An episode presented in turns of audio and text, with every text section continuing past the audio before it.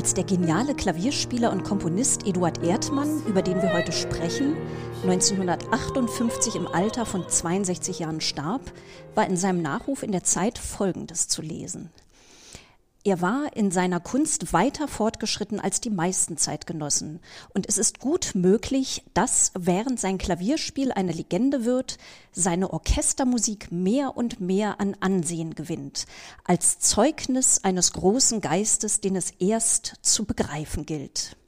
Herr Dr. Grünzweig, so ganz hat sich diese Prophezeiung einer zweiten posthumen Karriere nicht erfüllt, oder?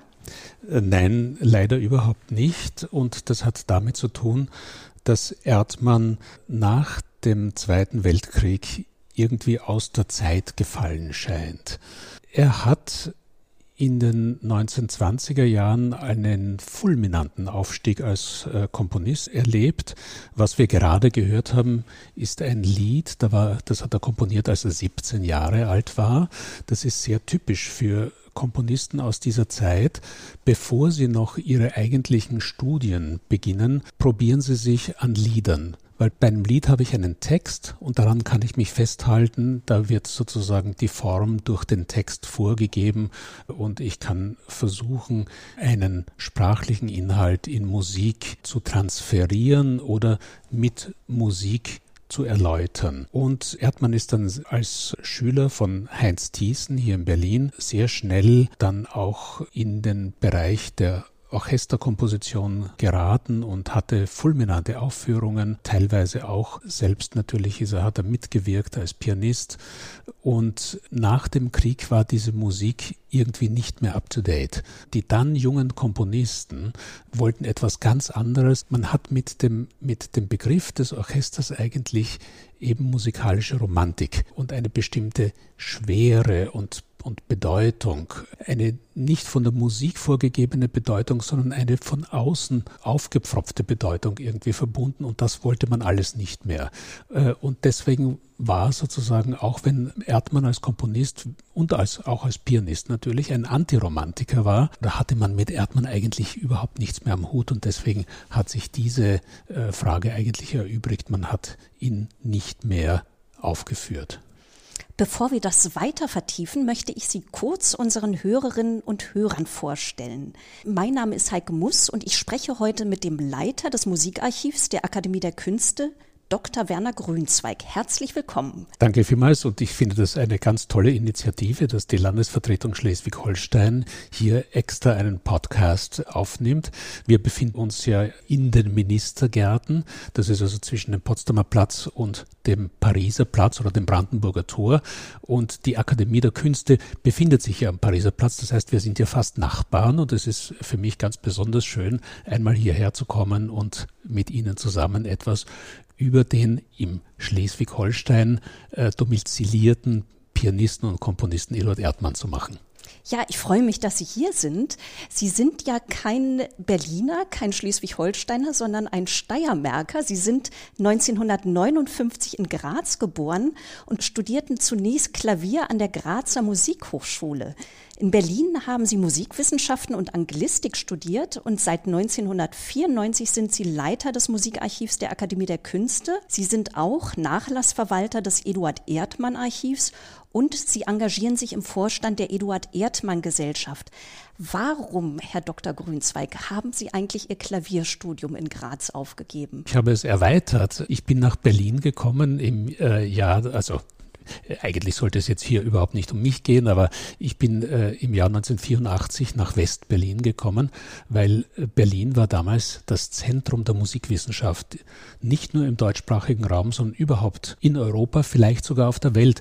Es gab zwei berühmte Ordinarien in Berlin. Der eine saß an der Technischen Universität, die hatte damals eine starke Geisteswissenschaft, das war Karl Dahlhaus und ich selbst studierte an der Freien Universität bei Rudolf Stephan. So kam ich nach Berlin und diese Berlin Connection war für mich dann natürlich auch musikalisch interessant, weil Arthur Schnabel ein enger Freund, wir werden heute noch öfters über Schnabel sprechen, ein enger Freund von Eduard Erdmann kam ja auch aus Österreich nach Berlin und lebte dann hier 35 Jahre lang und war eine zentrale künstlerische Figur zwischen ungefähr äh, 1897 und äh, 1933, als er dann emigrierte oder emigrieren musste.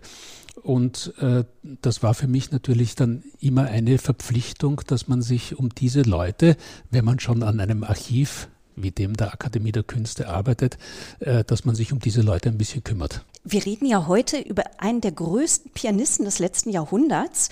Und ich muss gestehen, wenn ich Erdmann als einen der größten Pianisten ankündige, kommt mir das etwas merkwürdig vor.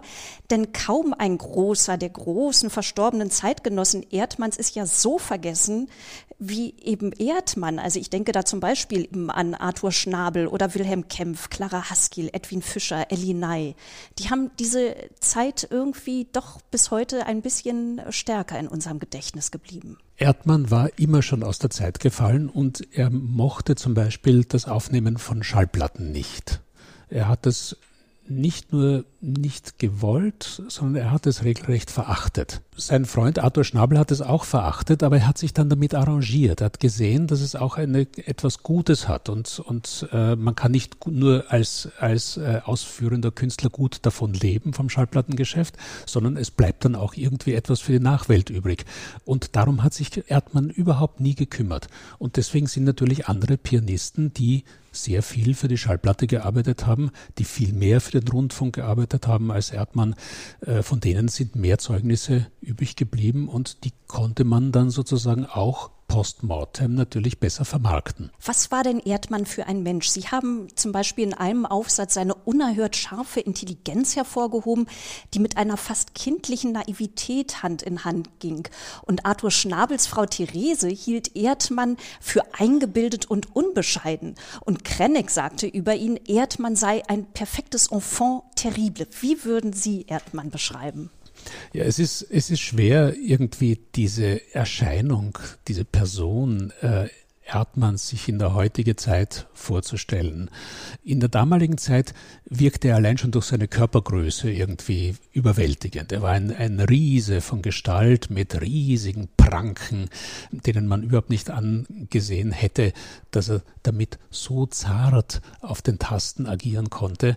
Und äh, er hatte einen überaus wiffen und wachen Intellekt, der sich für alles interessierte und der auch alles versuchte zur Kenntnis zu nehmen und enzyklopädisch zu verstehen. Das heißt, er hat sich nicht nur mit Literatur beschäftigt, sondern er hat versucht, die gesamte deutschsprachige Literatur irgendwie selbst zu lesen und selbst irgendwie mit seiner Erfahrung in Einklang zu bringen. Und er hat eine riesige Büchersammlung und er wusste unglaublich viele literarische Zitate auswendig und er konnte bei, bei Diskussionen hat er die Leute zur Verzweiflung gebracht, weil er, weil er die unglaublichsten Thesen vertreten hat und, und hat die Leute also richtig mit seinen Argumenten plattgewalzt. Er war durch und durch ein Musiker, aber die Musik hat ihn dann ab einem gewissen Zeitpunkt nicht mehr so interessiert. Solche Leute gibt es. Ich habe eine Pianistin kennengelernt, die spielt so gut, da würden Millionen von Pianisten würden sich das als, als Lebensziel vorstellen, ein Stück aus ihrem Repertoire so gut zu spielen wie sie.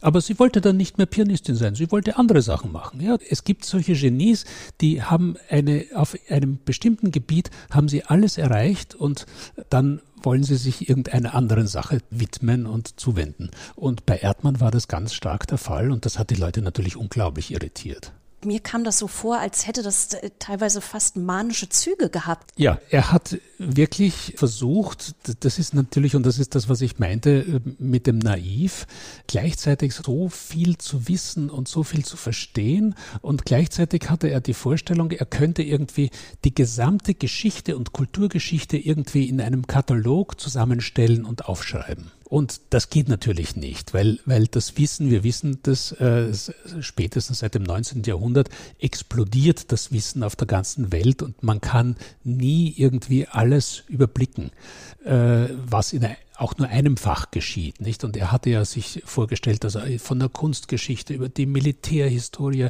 über die Musik, über, über, über äh, Theater, über die Literatur, alles musste sozusagen bei ihm vorkommen. Es gibt übrigens, das ist sehr lustig, aus dem Jahr 1918, da hat er einen Fragebogen ausgefüllt, den ihm jemand zugeschickt hat, äh, die 25 Gewissensfragen unter dem altgriechischen Titel, ich übersetze, erkenne dich selbst. Und da ist die 23. Frage, wovor ich mich fürchte. Und da hat er hingeschrieben, Wahnsinn.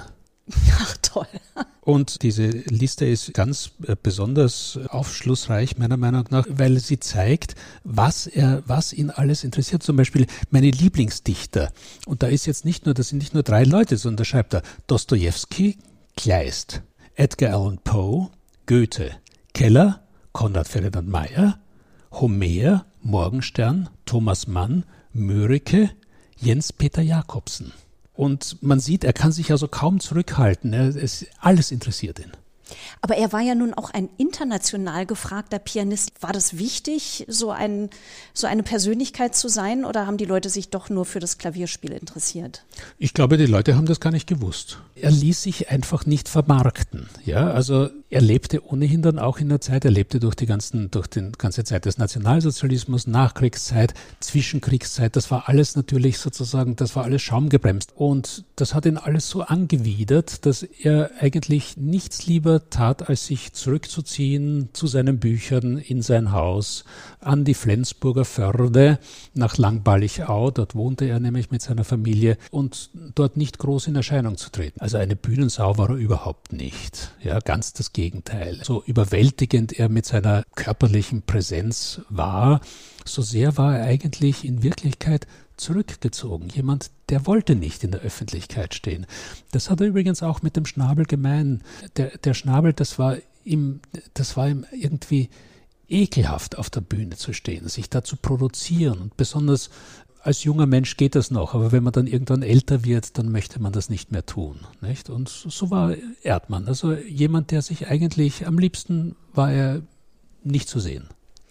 Nun müssen wir unbedingt, nicht nur weil gestern Weltfrauentag war, auch über seine Frau Irene sprechen. Die war ja auch eine bedeutende Pianistin und malte und schrieb und war auf jeden Fall eine ganz produktive Person. Nicht nur produktiv, sondern die beiden waren einfach kongenial. Ja, wir haben übrigens am Archiv, wir haben das sehr bald äh, verstanden. Die Irene Erdmann hat natürlich die Hauptlast getragen der Familie. Die hatten immerhin vier Kinder und sie musste sich um alles Organisatorisches und alles in der Familie musste sie sich kümmern, obwohl er natürlich als Vater auch präsent war, aber das war eben zeitbedingt war das noch nicht aufgeteilt und deswegen ist ihr Oeuvre relativ klein. Sie hat ihn allerdings überlebt und hat im Alter noch sehr viel also an bildnerischen Werken gemacht, aber sie hat immer auch geschrieben und sie hat komponiert und sie war natürlich eine Klavierpädagogin, sie war eine Pianistin, die ihm auch einiges an technischen Finessen äh, zeigen konnte.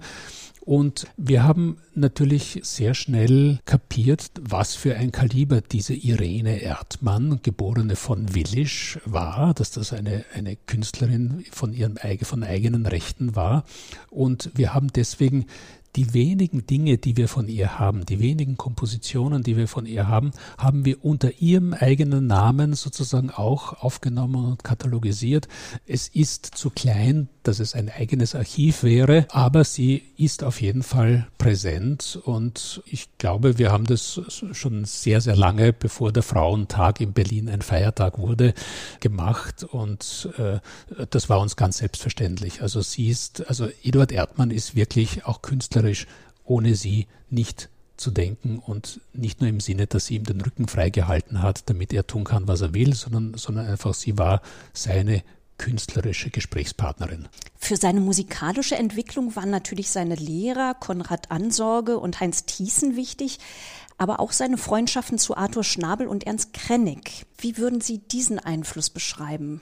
Ja, also das ist eine irgendwie eine Besonderheit. Anfang der 20er Jahre, es begann gerade die Hyperinflation in Deutschland, war Arthur Schnabel, der um einiges älter war als, als Eduard Erdmann und, und Ernst Krenneck, äh, irgendwie auf der Suche nach einem neuen künstlerischen Betätigungsfeld.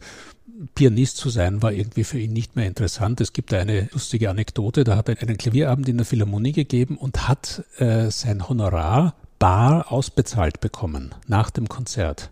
Und das war so viel Papier, dass er dafür einen eigenen kleinen Schubkarren brauchte, um das nach Hause zu führen. Und er ist damit nach Hause gegangen und hat sich am nächsten Tag geärgert, dass er das ganze Geld, die was weiß ich, wie viele Millionen er dafür bekommen hat, dass er nicht dafür gleich irgendwie Abendbrot für seine Familie eingekauft hat.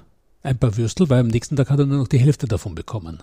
Also das nennt man äh, galoppierende Inflation. Das ist so grotesk, ja, dass man heute, wenn man diese Geschichten hört, lacht man drüber, nicht? Man, man muss sich, aber das war wirklich so. Die Leute sind sozusagen mit einem Abendhonorar, mit einem, mit einer Schubkarre vorgefahren, um das nach Hause zu führen und es war aber eigentlich nichts wert. Ja, man konnte es fast einheizen. Also zu dieser Zeit wollte Schnabel nicht mehr unbedingt Pianist sein, sondern wollte Komponist werden und hat zwei jüngere äh, Herrschaften, nämlich Eduard Erdmann und Ernst Krenneck kennengelernt.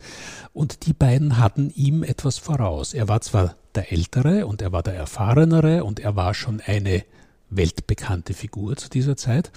Aber er hatte, weil er immer sich so leicht tat an den Tasten, er hatte keine kompositorische Ausbildung.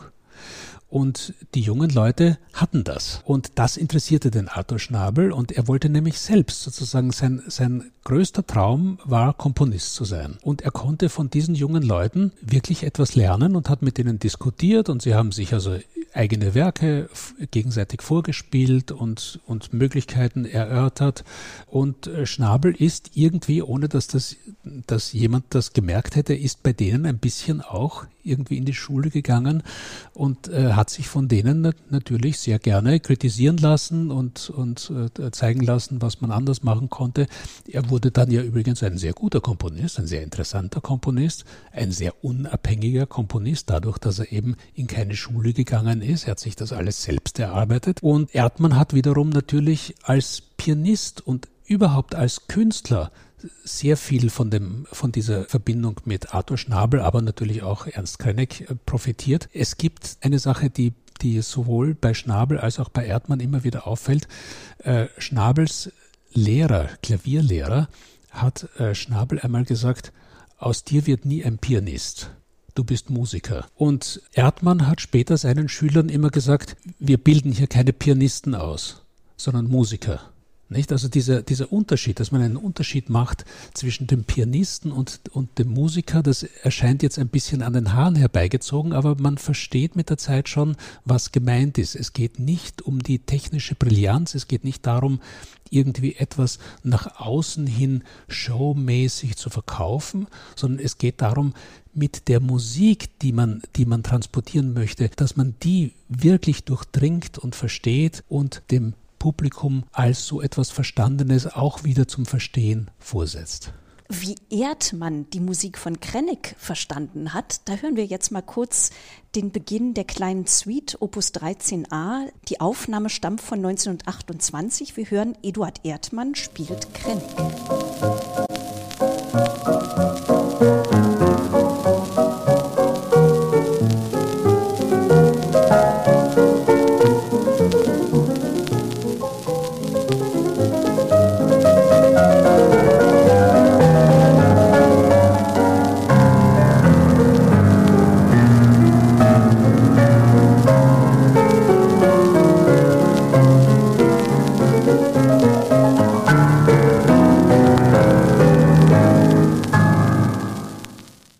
Sind wir mittendrin eigentlich in den Diskussionen, die Schnabel, Krenneck und Erdmann zu der Zeit führten, nämlich, dass man sich interessiert hat für das für, die, für das populäre Genre der Zeit. Nicht? Man hört ja, dass, dass hier sind bestimmte Tanzrhythmen vorhanden, Foxtrot, einen äh, Jazz-Charakter.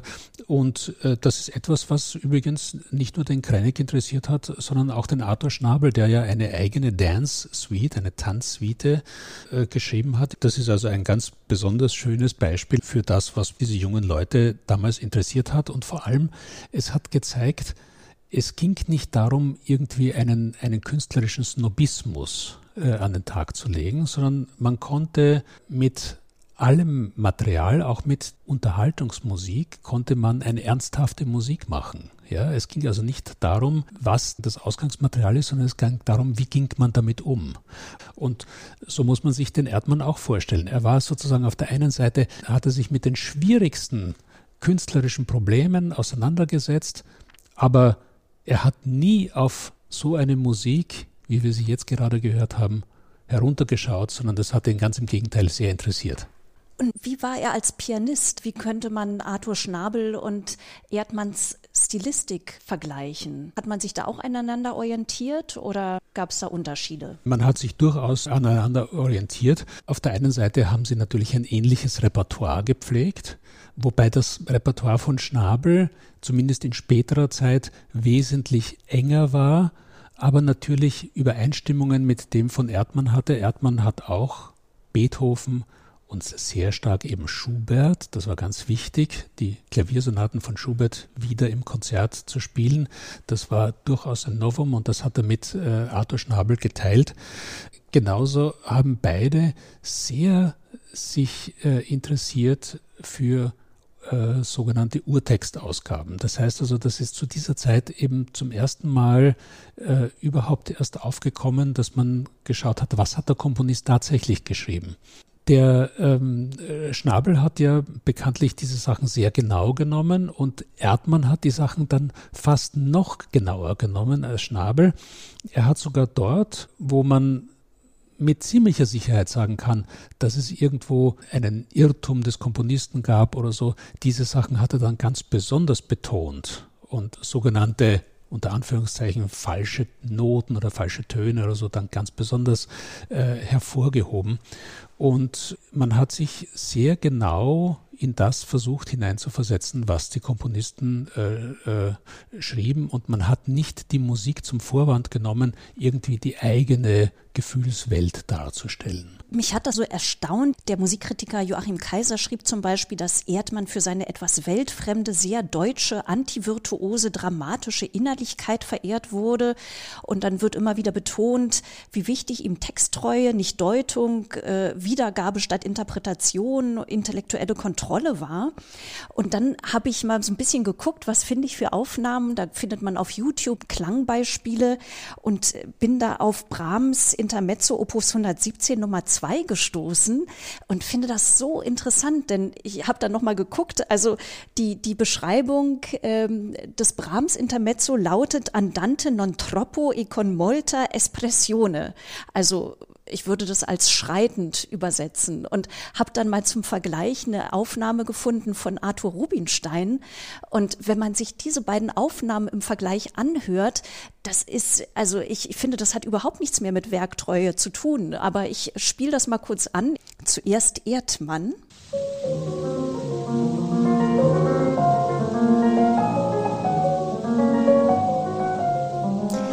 Klingt fast tänzerisch und wenn man dagegen Arthur Rubinstein hört.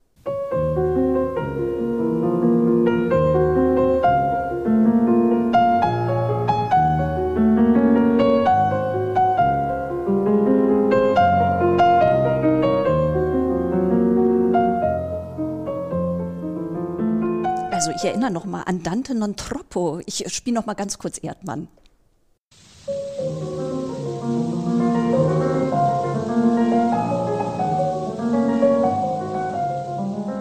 Herr Dr. Grünzweig, wie erklären Sie mir das?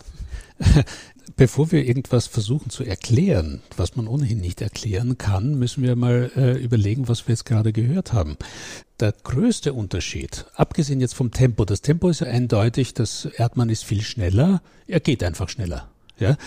Also ich das, finde, er tanzt. Er tanzt fast, ja, oder er ist, er ist, wir, wir haben auch so etwas äh, in seiner berühmten Aufnahme von den Bildern einer Ausstellung von Mussorgsky, da gibt's ja, da der, die Einleitung ist immer die Promenade, die Überleitung zum nächsten Stück, zum nächsten Bild und da geht er auch immer ganz schnell. Ja, das war einfach ein schneller Geier. Nein, aber was, was mir besonders aufgefallen ist, ist jetzt, der Rubinstein macht sozusagen diese, diese obersten Töne immer sozusagen als, als eine durchgehende Melodie. Und betont sie besonders. Und bei Erdmann sind diese Spitzentöne, diese Melodietöne, das, was beim Rubinstein zur Melodie wird, das ist bei ihm sozusagen eine Stimme von mehreren. Und diese anderen Sachen, die dann, die, die dann so schnell hinuntergespielt werden und so, das sind eben auch genauso valide Stimmen, genauso bedeutende Stimmen, die unterdrückt der Rubinstein ganz. Ja? Außerdem ist das bei, bei Erdmann eben ganz besonders unromantisch gespielt. Er verwendet auch kein Pedal. Es ist ganz trocken. Er spielt es dafür schneller, so dass man mehr Töne in der gleichen Zeit hört. Da braucht er dann kein Pedal nach seiner Vorstellung. Und diese sogenannten Mittelstimmen oder die, die Stimmen im mittleren Bereich, das ist alles sozusagen genauso wichtig wie das, was beim, bei Rubinstein eben die Melodietöne sind. Vielleicht können wir es noch einmal, denn nur den Anfang, das ist ja, ist ja so toll und äh, ich finde es gut, dass Sie etwas von YouTube genommen haben, weil das können die Hörer von diesem Podcast können das ja dann selbst nachhören. Genau, also nochmal Erdmann. Ja.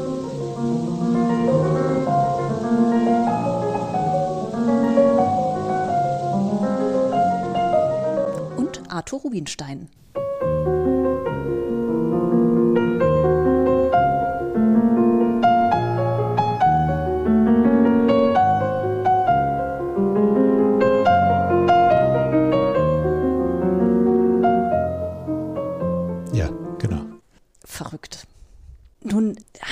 Aber, wenn ich das richtig verstanden habe, Erdmanns Karriere besonders dadurch an Fahrt aufgenommen, weil er ja zu dem Interpreten neuer Musik auch wurde. Also er hatte ja diese wahnsinnige Begabung, eben die kompliziertesten Partituren direkt vom Blatt zu spielen. Das hat ihn offenbar auch prädestiniert. Können Sie sagen, wie viel Raum die neue Musik eingenommen hat? Wissen Sie, ich kann es nicht so genau überblicken. Ich habe immer nur so Programmzettel von einzelnen Konzerten. Aber für ihn war es das Spiel von unbekannter Musik. Es musste nicht unbedingt neue Musik sein. Er hat dann auch zum Beispiel, das ist auch eine berühmte Sache, er hat seine Konzerte immer eingeleitet mit kleinen Stücken von vorbachischer Musik. Und da gab es eine eigene, die Klaviermusik oder die Musik für Tasteninstrumente, äh, die stammt ja interessanterweise aus England. Das waren die sogenannten Virginalisten. Und da gibt es ein berühmtes, äh, eine berühmte Sammlung von Kompositionen, das äh, Fitzwilliam Book. Und aus diesen Sachen John Bull oder William Byrd, das hat er sehr, sehr gerne gespielt. Und das war alles Musik, die man in unseren Breiten eigentlich überhaupt nicht kannte und bis heute auch nicht kennt. Und mit sowas hat er dann, hat er irgendwie eingeleitet, nicht nur weil das eine sehr angenehme und eine sehr schöne Musik war, sondern sie war auch sozusagen, sie hat eine, eine Hand ausgesteckt. Sie war nicht besonders kompliziert. Die Leute haben sich geöffnet in den Konzerten und äh, das hat ihn interessiert, dass man eben etwas Neues akzeptiert, etwas, was man noch nicht kennt. Und das ist ja eines der größten Probleme unseres heutigen Konzertlebens, wenn es denn wieder mal ein Konzertleben gibt nach Corona. Wir hoffen es sehr, dass eigentlich, wir haben zum Beispiel hier in Berlin, wir haben mehrere A-Orchester an einem Ort und fast alle spielen immer das Gleiche, ja, oder immer irgendwie in, der, in derselben Art und Weise. Auch wenn sie manchmal neue Musik machen und dann finden die Leute das scheußlich und dann äh, warten sie irgendwie auf die Pause und dann kommt irgendwie das eigentliche Stück, weswegen sie gekommen sind. Und Erdmann hat das irgendwie anders gemacht. Es ging ihm jetzt nicht nur um das, um das Epadele Bourgeois, den Bürger zu erschrecken, sondern er wollte einfach zeigen, die Musik ist viel größer als das, was bei uns eigentlich bekannt ist und dafür hat er sich interessiert. Sie haben uns eine Aufnahme von William Byrd mitgebracht. Ja. Das ist aus einem kurz vor 1600 entstandenen Sammlung von, von Stücken. Die, die Sammlung hieß My Lady Neville's Book und das Stück heißt Will You Walk Through the Wood?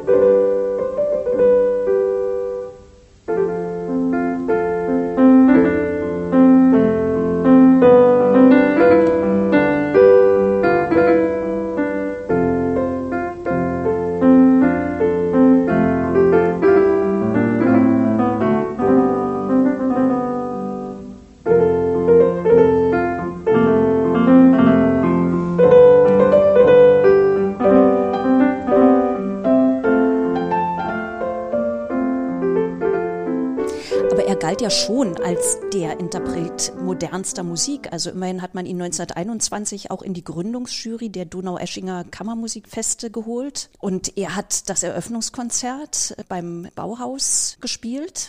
Ja, das war auch so eine, eine tolle Sache. Das war 1926, als das Bauhaus sozusagen in Weimar rausgeflogen ist und, und nach Dessau um, umsiedelte. Und da wollte man natürlich einen unkonventionellen Pianisten haben. Und was er dort gespielt hat, das ist, ist auch sehr interessant. Äh, unter anderem hat er dort gespielt bei diesem Eröffnungskonzert 1926 die Bilder einer Ausstellung. Ich habe sie schon erwähnt von Modest Mussorgsky. Und bei ihm ist das ein Stück neuer Musik. Ja, es ist zwar aus dem 19. Jahrhundert, Jahrhundert, aber es ist so schroff und so neu und so und so anders gespielt von ihm, fast ein bisschen existenzialistisch, muss man sagen. Damit konnte er dort natürlich im Bauhaus äh, vor diesen Avantgarde-Künstlern sehr, sehr gut irgendwie Figur machen.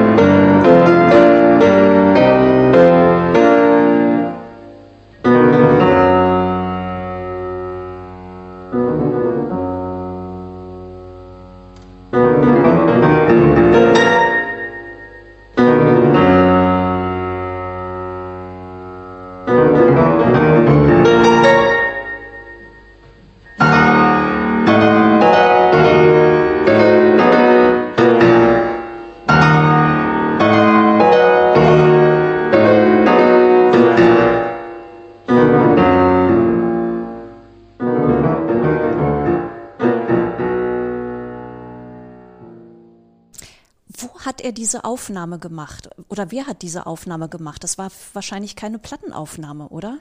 Nein, also wir haben keine Aufnahme von, von diesem Konzert äh, 1926 in Dessau, sondern wir haben eine Aufnahme, die nach dem Zweiten Weltkrieg gemacht worden ist. Ich glaube im Jahr 1946.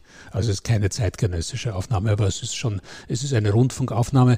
Bei Erdmann, Erdmann wollte ja keine Schallplatten machen, sondern äh, man hat ihn immer wieder eingefangen äh, für sozusagen an den Rundfunkanstalten, dass er dort spielt. Man hat dann bezahlt und äh, dann hat man entweder gleich oder wesentlich wesentlich später hat man diese Sachen als Schallplatten herausgebracht.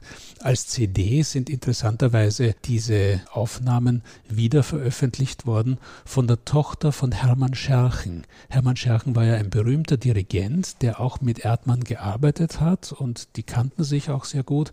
Und die Tochter von Hermann Scherchen, Mirjam Scherchen, hat, äh, hat dann auch Künstler auf ihrem CD-Label herausgebracht, mit denen ihr Vater gearbeitet hat. Und wir können sie uns heute anschauen. Wunderbar. Ich würde gerne mit Ihnen noch ein bisschen genauer gucken, in welcher Zeit er gelebt hat und wie das Neue in diese Zeit kam, wie das Neue in die Musik kam, welche musikalischen Einflüsse, welchen Zeitgeist es gab. Vielleicht müssen wir da noch mal ein bisschen biografisch erzählen, wie er überhaupt nach Berlin kam. Er kam genau 1914, 18-jährig mit seiner Mutter nach Berlin, nahm dann Klavierunterricht bei Konrad Ansorge und Kompositionsunterricht bei Heinz Thiessen und wurde dann so langsam in die Gesellschaft eingeführt. Ja, das kann man wohl sagen sagen, er lebte natürlich sehr lange unter der Kuratel von seiner Mutter. Ich habe das vorhin schon einmal ganz kurz angesprochen. Äh, die Mutter war eine ganz überwältigende Person und äh, es gibt Anekdoten über Eduard Erdmann und seine Mutter, die sind so skurril, dass ich sie schon fast für wahr halten würde. Nämlich zum Beispiel, dass er sich nicht selbst rasieren konnte, sondern sie ihn rasierte, und zwar während er Klavier übte. Wissen Sie, die kamen ja aus, sozusagen aus den baltischen Staaten. Das gehörte noch zum zaristischen Reich und äh, man sprach natürlich Deutsch, aber das, das war noch eine, ein, eine vollkommen andere Gesellschaft, in der die Mütter eine ganz unglaublich, besonders wenn die Väter dann irgendwann oder ihre Männer gestorben waren, eine ganz unglaublich enge Beziehungen zu ihren Söhnen aufbauten. Und in diesem Fall, wo so ein genialer Musiker da war, der allen praktischen Dingen irgendwie nicht gewachsen schien, aber in der Kunst Unglaubliches leistete, da haben diese Mütter dann alles für die jungen Männer getan. Und es ist auch bekannt, dass die Mutter da hat es übrigens ein sehr glückliches Händchen, das haben wir auch schon erwähnt, seine Frauenwahl dann für ihn getroffen hat. Das heißt, die Mutter kannte die Irene von Willisch auch aus der Gegend, wo die herstammten äh, und hat dann geschaut, dass es zu einer Verbindung äh, kam. Ob der Eduard Erdmann das allein auch geschafft hätte, wissen wir nicht. Aber das war schon eine sehr eigenartige Zeit und dann ist man natürlich, Berlin hatte zu dieser Zeit äh, Richtung Norden und Richtung Osten eine unglaublichen äh, Anziehungskraft.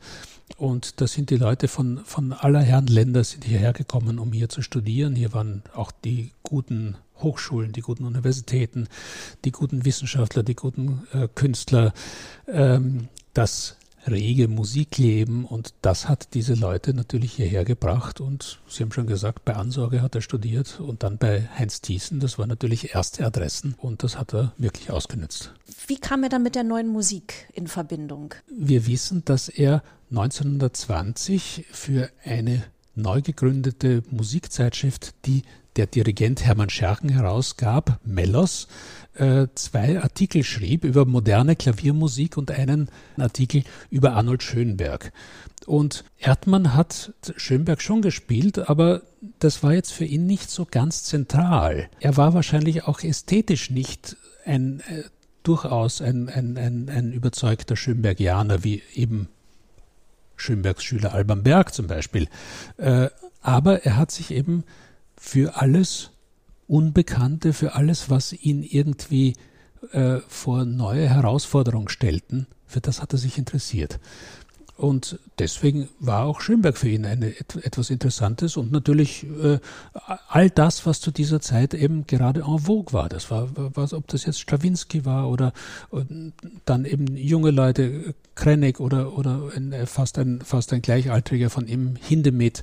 Das hat ihn alles interessiert und das wollte er alles spielen natürlich und komponierte in der Zeit auch schon ganz Kom kräftig. Komponiert, komponierte kräftig, natürlich. Und äh, wir, ich komme wieder auf diese, auf diese Liste äh, zu sprechen, die ich vorhin schon äh, erwähnt habe, dieses Erkenne dich selbst.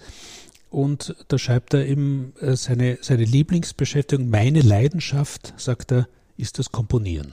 Und wir haben jetzt ein musikalisches Beispiel von 1921, eine recht aktuelle Aufnahme der Geigerin Judith Ingolfsson, die seine Violinsonate Opus 12 eingespielt hat und hören mal den Anfang des dritten Satzes.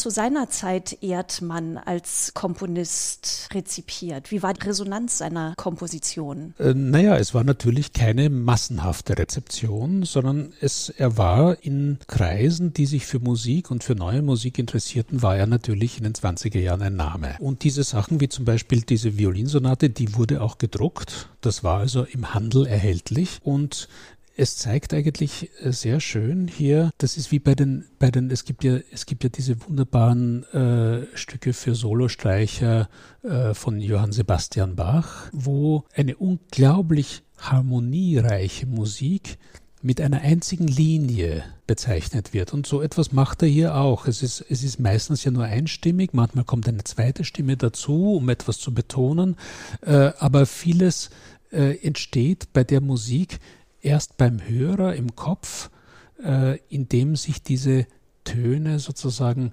akkumulieren und übereinander schichten.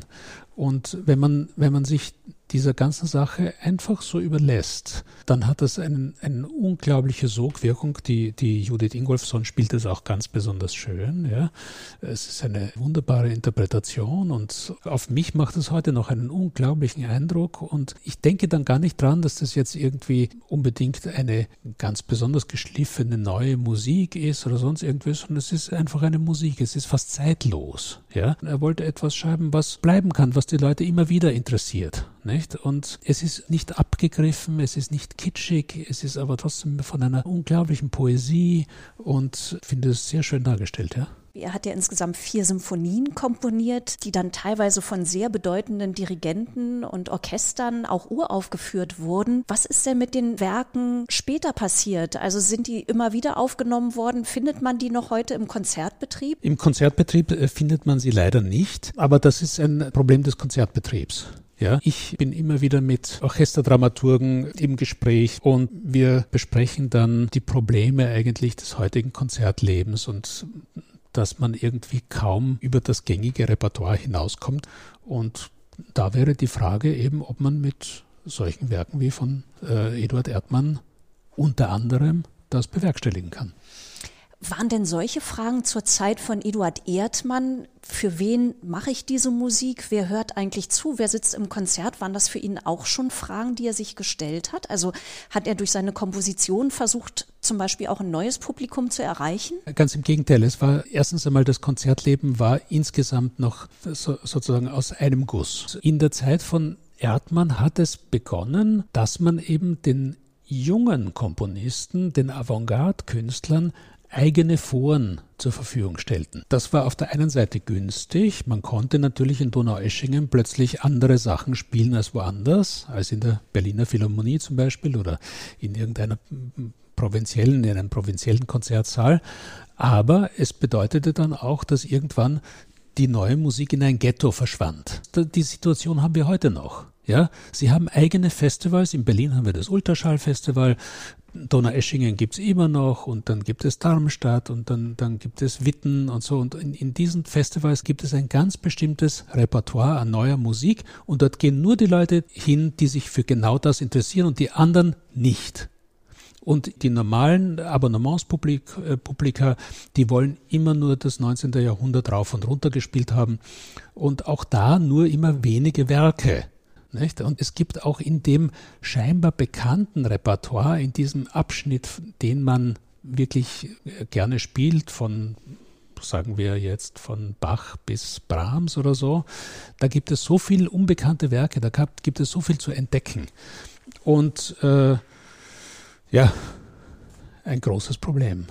Ah, diese Genregrenzen waren Erdmann auf jeden Fall ja bewusst. Er hat ja durchaus versucht, eben auch diese Grenzen zu übertreten. Zum Beispiel hat er diese Operette geschrieben, Die entsprungene Insel. Erzählen Sie doch mal, wie es zu dieser Operette kam. Das kommt aus einer Diskussion, die Schnabel, Krennig und Erdmann miteinander führten.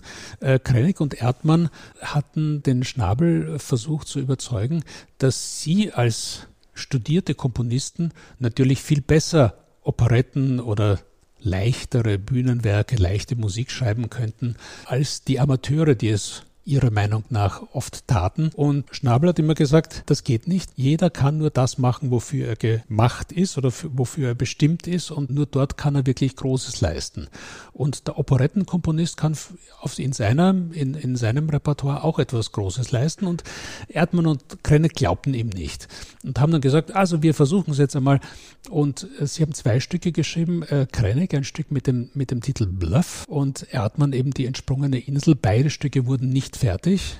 Und beide Stücke wurden auch niemals aufgeführt. Immerhin hat diese Diskussion zwischen Schnabel, Erdmann und Krenneck dazu geführt, dass Krenneck ja wirklich ein wahnsinnig erfolgreiches Musiktheaterstück äh, geschrieben hat mit Johnny spielt auf, das weltweit sehr erfolgreich wurde. Ich habe allerdings auch gelesen, dass er sich später davon irgendwie distanziert hat. Also so ganz glücklich war er mit dem Stück nicht mehr. Naja, das ist genauso wie, ich habe vorhin erzählt, dass Schnabel wollte ja eigentlich Komponist sein, aber weil er so erfolgreich war als Pianist, hat dieses Pianistentum sozusagen den Komponisten an die Wand gedrückt. Und bei Krennic war es so, der Johnny spielt auf, war so berühmt als Jazzoper. Das war natürlich eine Nummer eins, eine, ein Alleinstellungsmerkmal auf der Welt. Und er wurde ansonsten als Komponist, er war ein großartiger Komponist, auch ein toller Opernkomponist. Und alles andere war immer sozusagen im Schatten vom Johnny. Und der Johnny ist kein großes Werk. Aber trotzdem sehr unterhaltsam. Deswegen habe ich uns Durchaus. mal eine Aufnahme mitgebracht von einer aktuellen CD der Saxophonistin Asja Fateyeva, die mit ihrem Ensemble ein paar Bearbeitungen dieser Zeit spielt, unter anderem ein Shimmy aus der Oper Johnny.